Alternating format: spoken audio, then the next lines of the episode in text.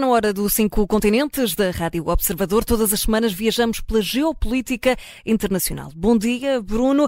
Bem-vindo. Continuamos a dar destaque à principal guerra no Médio Oriente. É, e é por aí precisamente que vamos começar. Vamos olhar para como os diferentes continentes posicionam face a Gaza. E, Bruno, obviamente que temos aqui posicionamentos influenciados por relações históricas diferentes com Israel e o mundo árabe. Tivemos, por exemplo, Anthony Blinken a reforçar mais uma vez o posicionamento norte-americano. Defendemos firmemente a posição de que Israel tem não só o direito, mas também a obrigação de se defender e de fazer tudo para garantir que o que aconteceu a 7 de outubro não volta a acontecer. Ao mesmo tempo, a forma como Israel o faz interessa. É muito importante que, no que diz respeito à proteção dos civis que foram apanhados no fogo cruzado, que é responsabilidade do Hamas, tudo seja feito para os proteger e para prestar assistência àqueles que tão desesperadamente precisam.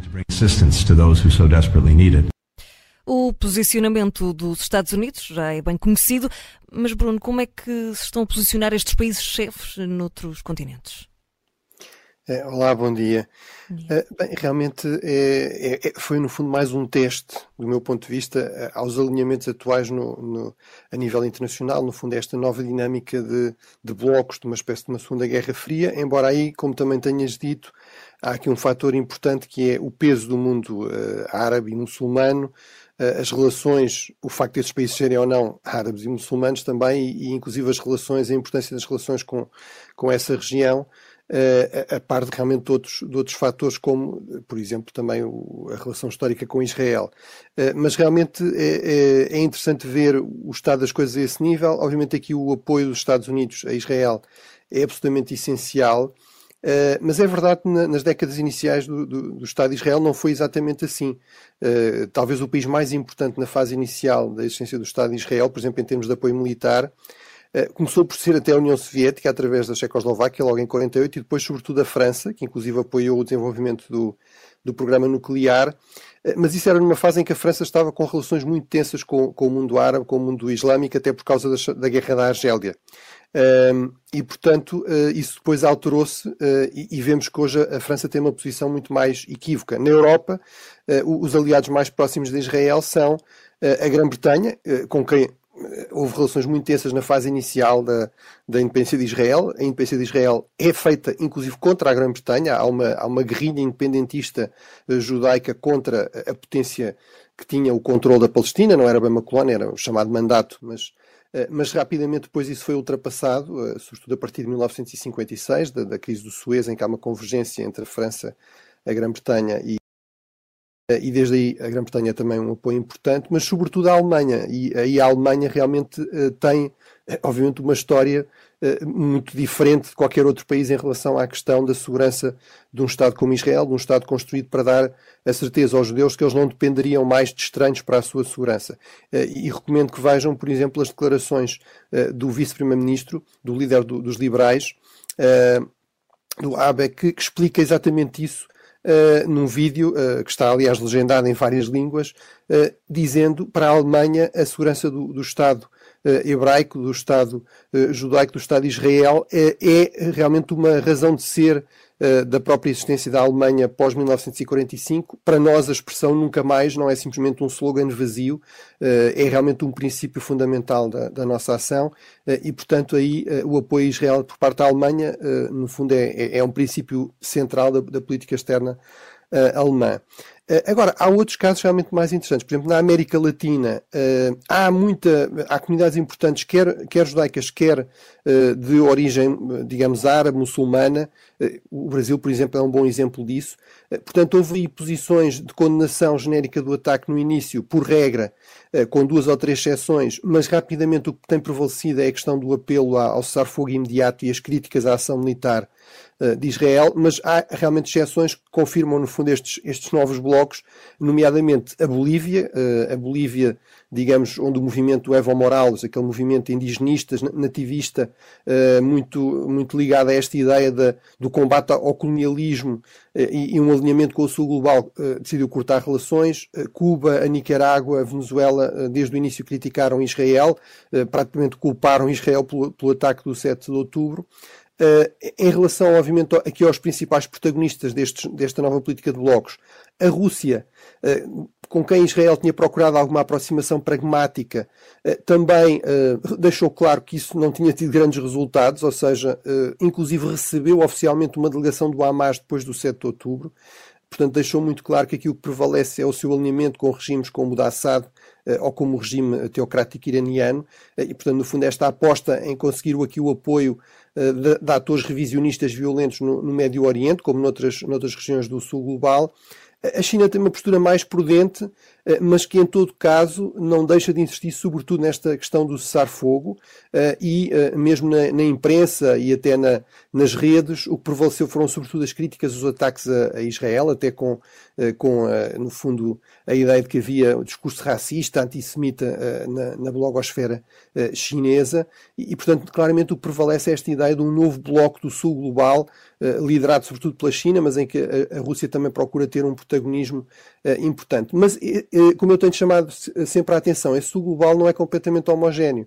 Eh, e, por exemplo, eh, Israel contra aí, aí, aí com alguns apoios importantes e reveladores. Uhum. Talvez o mais importante de todos seja o da Índia. Eh, o presidente Modi foi completamente claro no seu total apoio a Israel. A Índia demorou cinco dias a dizer que talvez conviesse que Israel moderasse um pouco a sua ação militar em, em Gaza depois de, de, vários dias de jornalistas a perguntarem se, qual era a posição da Índia a esse respeito. Uh, outro caso também é, é, por exemplo, as Filipinas, uh, e não é por acaso que estamos a falar de países que uh, têm uma vizinhança complicada. No caso da Índia, tem um histórico de conflito com o Paquistão e de, do uso pelo Paquistão de, de terrorismo uhum. de grupos jihadistas para atacar alvos no interior da Índia, ou no caso das Filipinas, a questão de, do Sul eh, não é? Daquela guerrilha na zona de Mindanao e, eh, obviamente, também os dois com, eh, com grandes preocupações com a sua segurança em relação à, à China. E, portanto, mais uma vez, a prevalecer aqui muito esta lógica de blocos. Bruno, vamos olhar para outro conflito que continua a marcar a atualidade e hoje até temos Ursula von der Leyen de visita a Kiev. Podemos também abordar isso, mas vamos abordar principalmente uh, o impasse que é reconhecido pelo chefe do exército ucraniano, Valery Zaluzny, admite que provavelmente não vai haver um avanço profundo uh, nesta contraofensiva da Ucrânia. Uh, essa contraofensiva só avançou 17 quilómetros desde, desde que começou. e agora, há mesmo um impasse na Ucrânia? Bem, eu penso que é importante que uh, este general Zaluzny, que é, que é o chefe máximo das Forças Armadas Ucranianas, realmente tenha um discurso bastante claro e bastante honesto, ou seja, não procura aqui disfarçar a realidade. Uh, isto também faz parte, obviamente, de uma estratégia para dizer aos países ocidentais se querem mais avanços, se querem avanços decisivos, se querem uma ofensiva, uh, têm de nos dar mais meios. e têm de deixar de insistir aqui em linhas vermelhas artificiais, eh, têm de, eh, de, também procurar ultrapassar este, este problema recorrente que é as promessas demoram muito a fazer, eh, depois demoram muito a chegar e, portanto, tudo isso torna aqui uma ação ofensiva muito mais complicada. Do ponto de vista de quem, no fundo, analisa estas questões como eu já, já há bastante tempo, não houve aqui grandes surpresas, ou seja, quem tem ouvido os meus comentários sabe que eu tenho insistido sempre que, no, no fundo, numa guerra de trincheiras, numa guerra mais defensiva, eh, que é a fase da guerra que tem prevalecido nos últimos meses, basicamente no último ano, a partir de um certo impasse, é, é o estado natural das coisas, a não ser que haja grandes erros, grandes falhas, grandes problemas de um lado ou do outro, eh, e isso claramente eh, não aconteceu. Também é interessante para quem faz, digamos, estudos estratégicos como eu, alguns aspectos que ele destacou, no fundo, em termos de evolução das tendências, em termos de, de guerra, de conflito armado. Por exemplo, a dificuldade de utilização de aviões tripulados. Ele, inclusive, diz que os F-16 já podem evitar demais, porque, entretanto, a Rússia tem adaptado os seus meios de defesa antiaéreo e insiste muito na importância crucial dos drones, a todos os níveis, em termos de drones de ataque, portanto, drones armados, drones mais, drones mais avançados, mas também de vigilância, de aquisição de alvos, etc. Mas como sistemas que têm um desgaste enorme. No fundo, a grande vantagem também dos drones é como, como são não tripulados e como muitos dos sistemas são extremamente baratos e relativamente fáceis de produzir, uh, isso significa que podem facilmente ser perdidos, não é? Podem facilmente ser sacrificados e isso realmente é necessário porque há muitos meios também depois a bater os drones ou de os inutilizar, inclusive com outro aspecto que ele também destaca uh, e que não deveria espantar no contexto, digamos, tecnológico atual, que é a importância realmente da guerra uh, absolutamente, a importância absolutamente vital da, da guerra eletrónica, e ele aí reconhece também que a Rússia tem feito avanços, tem se adaptado e que é preciso que a Ucrânia também consiga fazer isso com alguma ajuda ocidental. E destacava e terminava com este último ponto, que é, é, é realmente este aspecto que fica muito claro neste artigo, que, que, torna as guerras difíceis de analisar e, sobretudo, eh, torna sempre errado pensar nas guerras em termos muito simples e muito lineares. Não é? Quem está a ganhar agora vai continuar a ganhar até ao fim. Eh, aquilo que ele explica é que realmente aqui o inimigo tem um voto e, uh, obviamente, está também a adaptar-se, não é? Portanto, a, Ucrânia foi-se adaptando, foi melhorando os seus sistemas de armamento, mas a Rússia também procurou uh, ir fazendo isso e, sobretudo, tem uma vantagem terrível, mas que eu acho que corresponde à realidade, que é estar muito mais disposta a sacrificar uh, os seus soldados. Tem uma, tendo em conta que o regime Putin é um regime autoritário, não tem problemas em ter enorme, um enorme número de baixas e, portanto, isso à partida cria aqui um problema uh, à Ucrânia, que é não pode contar com esse desgaste para uh, obter algum tipo de efeito político, porque, uh, no fundo, o sistema autoritário liderado por Putin não quer saber do número de baixas desde que atinja os seus objetivos estratégicos, desde que salva o regime, desde que salva a face do regime politicamente. Uhum. Bruno, seguimos até à Europa, vamos ao, ao Reino Unido. Foi lá que decorreu esta semana a primeira Cimeira Global de Inteligência Artificial, com a ONU a pedir uma resposta unida face aos riscos da tecnologia. Podemos ficar descansados com esta cimeira? É, acho que não podemos, acho que é um bom sinal que tenha acontecido, é um bom sinal que vai continuar a acontecer. Já foi anunciada eh, uma nova cimeira para o próximo ano eh, em França. Eh, agora, eu acho que é provavelmente, até mais do que o clima e apenas comparável com a ameaça nuclear, uma ameaça existencial. Nós estamos a falar de o desenvolvimento de, uma capacidade com extraordinário potencial para fazer todo o tipo de coisas boas, mas também para fazer todo o tipo de coisas péssimas, e sobretudo temos este aspecto fundamental que é, eh, é, é, é algo que nós não controlamos completamente, não percebemos completamente. Não é? Estamos a falar de criar deliberadamente algo que evolui, não é? Que se vai desenvolvendo por sua própria conta, que vai desenvolvendo novas capacidades por sua própria conta, independentemente, digamos assim, dos seus uh, criadores. E, portanto, eu acho que aqui há uma coisa que deve ficar clara, mas que ainda não parece que tenha ficado completamente clara nesta cimeira, que é o modelo de gestão do setor tecnológico até aqui, que tem sido autogestão, autofiscalização, tem sido um total desastre. E isso ficou muito claro na questão das redes sociais, do, do potencial todo de desinformação que daí uh, adveio. Uh, o que prevalece claramente quando é assim é a questão do maior lucro uh, e do mínimo de, digamos, de constrangimentos de, de limites. E, portanto, acho que esse modelo devia ser claramente ultrapassado. Infelizmente ainda não estamos aí, mas há aqui alguns passos positivos, nomeadamente esta ideia de que há uma obrigação, passará a haver uma obrigação de reporte de novos sistemas de inteligência artificial aos Estados e que há, aparentemente, independentemente destas dinâmicas de conflito e de uma nova Guerra Fria, há um grande consenso em que estão os principais países, os Estados Unidos, a China e também, em terceiro lugar, bastante, a bastante distância de ambos, os países europeus, a Grã-Bretanha e a União Europeia, há um certo consenso que é preciso realmente agir regular e aí também uh, vale a pena elogiar António Guterres e as Nações Unidas que se disponibilizaram a criar uh, um painel de peritos para já, mas uh, Guterres tem sido talvez dos mais críticos uh, dos mais uh, dos líderes mundiais que têm chamado mais a atenção para a importância de uhum. regular a sério este setor e evocou inclusive o, exemplo da Agência Internacional de Energia Atómica, que eu acho que é o modelo aqui mais pertinente.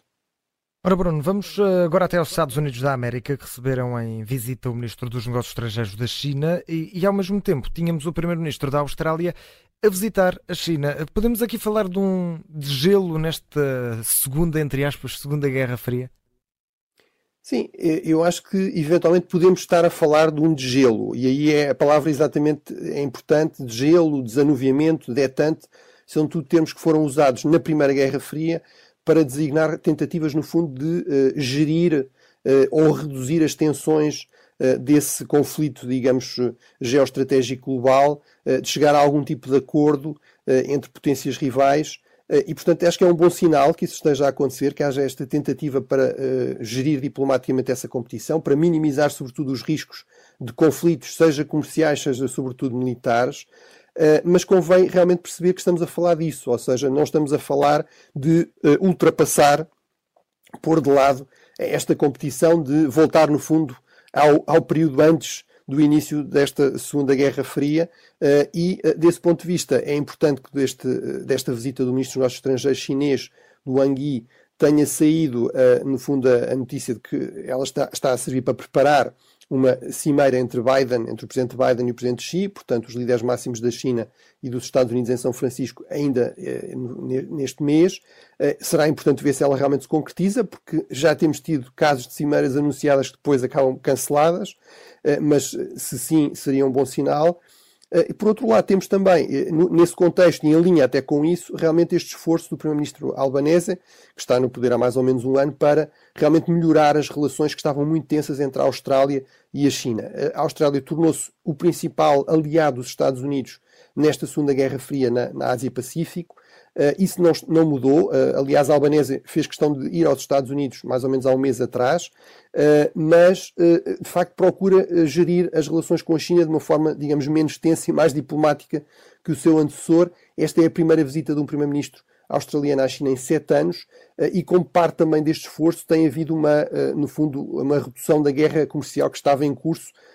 praticamente agora a única coisa que faltava eram os vinhos australianos, que nós sabemos existem e, aliás, competem bastante com os vinhos portugueses, mas que tinham tarifas muito elevadas na China e, portanto, eh, aparentemente essas tarifas vão também ser eh, agora reduzidas novamente no âmbito desta, deste esforço um maior entendimento. E Bruno, muito rapidamente, que estamos a ficar sem tempo. No, no Paquistão continua uma greve, uma grave crise de refugiados afegãos. Mais de 165 mil já foram obrigados a abandonar o país. O que explica esta mudança de postura tradicional de acolhimento do Paquistão? Bem, o Paquistão durante muito tempo apostou em uh, apresentar-se como o grande aliado da resistência afegã e em particular dos, uh, durante, enfim, durante a guerra contra a União Soviética dos Mujahedin, daquela resistência armada, e depois dos Talibã. Eu resisto sempre muito a esta ideia de que o Hamas foi criado por Israel ou os Talibã foram criados pelo Paquistão. Certamente houve aqui dinâmicas também afegãs, mas é verdade que no caso dos talibã, o papel de um Estado, de outro Estado, neste caso do Paquistão, foi especialmente importante. Eles basicamente surgiram nos campos de refugiados afegãos na, no Paquistão, entre os mulás, entre as escolas religiosas desses refugiados afegãos. Talib quer dizer aluno, portanto eram alunos nessas madraças dos mulás uh, afegãos. O grande problema é que o Paquistão teve realmente 20 anos a apoiar, mais a apoiar os talibãs, mas teve, nomeadamente durante estes 20 anos do conflito entre os talibãs e os Estados Unidos e os seus aliados, uh, e uh, ignorou qual poderia ser o impacto disso depois. Uh, achou sempre que iria, daí iria resultar uma ótima relação com, com o regime dos Talibã e também uma boa relação, sobretudo nestas províncias da fronteira com o Afeganistão, onde a maioria da população, no interior do Paquistão, é de etnia pashtun, ou seja, da etnia dominante também no Afeganistão. E, portanto, o que aconteceu, infelizmente, para o Paquistão não foi isso. Tem havido um crescendo de violência. Os talibã paquistaneses que são essencialmente Pashtun e desta região, têm intensificado os seus ataques e, portanto, o Paquistão encontrou aqui um bode expiatório fácil, que é culpar os refugiados afegãos eh, e, no fundo, retaliar contra os, os seus antigos aliados uhum. talibã, deportando, eh, estima-se que há volta de 2 milhões de, de, refugiados afegãos que estão no Paquistão, deportando-os para o Afeganistão e criando ainda mais dificuldades no Afeganistão. Eh, tudo isto, obviamente, é profundamente lamentável, nomeadamente do ponto de vista humanitário, para estas populações que são aqui, no fundo, um joguete eh, nas disputas de poder entre o regime eh, paquistanês e o regime talibã. Certo. Bruno, um, vou, vou aqui apelar mesmo à tua rapidez e não sei se consegues resumir isto em 30 segundinhos, mas vamos à África muito rapidamente, até a Etiópia. Faz um ano que a guerra terminou na região de, de Tigray. Eh, é uma paz sólida esta que tivemos durante este ano?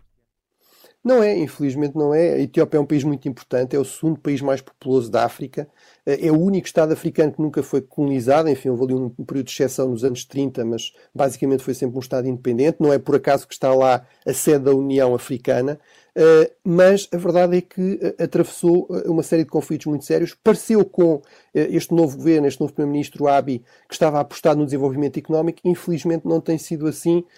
tivemos uma guerra de dois anos, entre 2020 e 2022, uma guerra civil centrada nesta zona de Tigre, que se estima que pode ter resultado na morte de entre 300 mil e 600 mil pessoas. Portanto, uhum. quando se fala de conflitos esquecidos uh, e, e, com dimensões praticamente genocidas, uh, este é um excelente exemplo disso, infelizmente. Uh, há aqui uma paz muito instável, um cessar-fogo muito instável, mas ainda por cima, na última semana, o primeiro-ministro etíope decidiu uhum. lançar ainda um outro desafio e, e, e, lançar mais achas para a fogueira, dizendo que a Etiópia precisava de garantir um acesso ao Mar Vermelho e, portanto, parecendo lançar aqui uma ameaça para os países costeiros. A Etiópia é o país mais populoso que não tem acesso ao mar E, portanto, aparentemente, o primeiro-ministro etíope não está satisfeito não apenas com uma paz instável nesta zona, mas parece estar uh, determinado até a alargar o conflito uh, em termos regionais. Portanto, vamos ver se isso não se confirma, mas não estou nada otimista em relação à paz nesta região. Termina aqui mais uma viagem pelos cinco continentes com o Bruno Cardoso Reis. Voltamos para a semana. Até lá. Até para a semana, Bruno. Obrigado.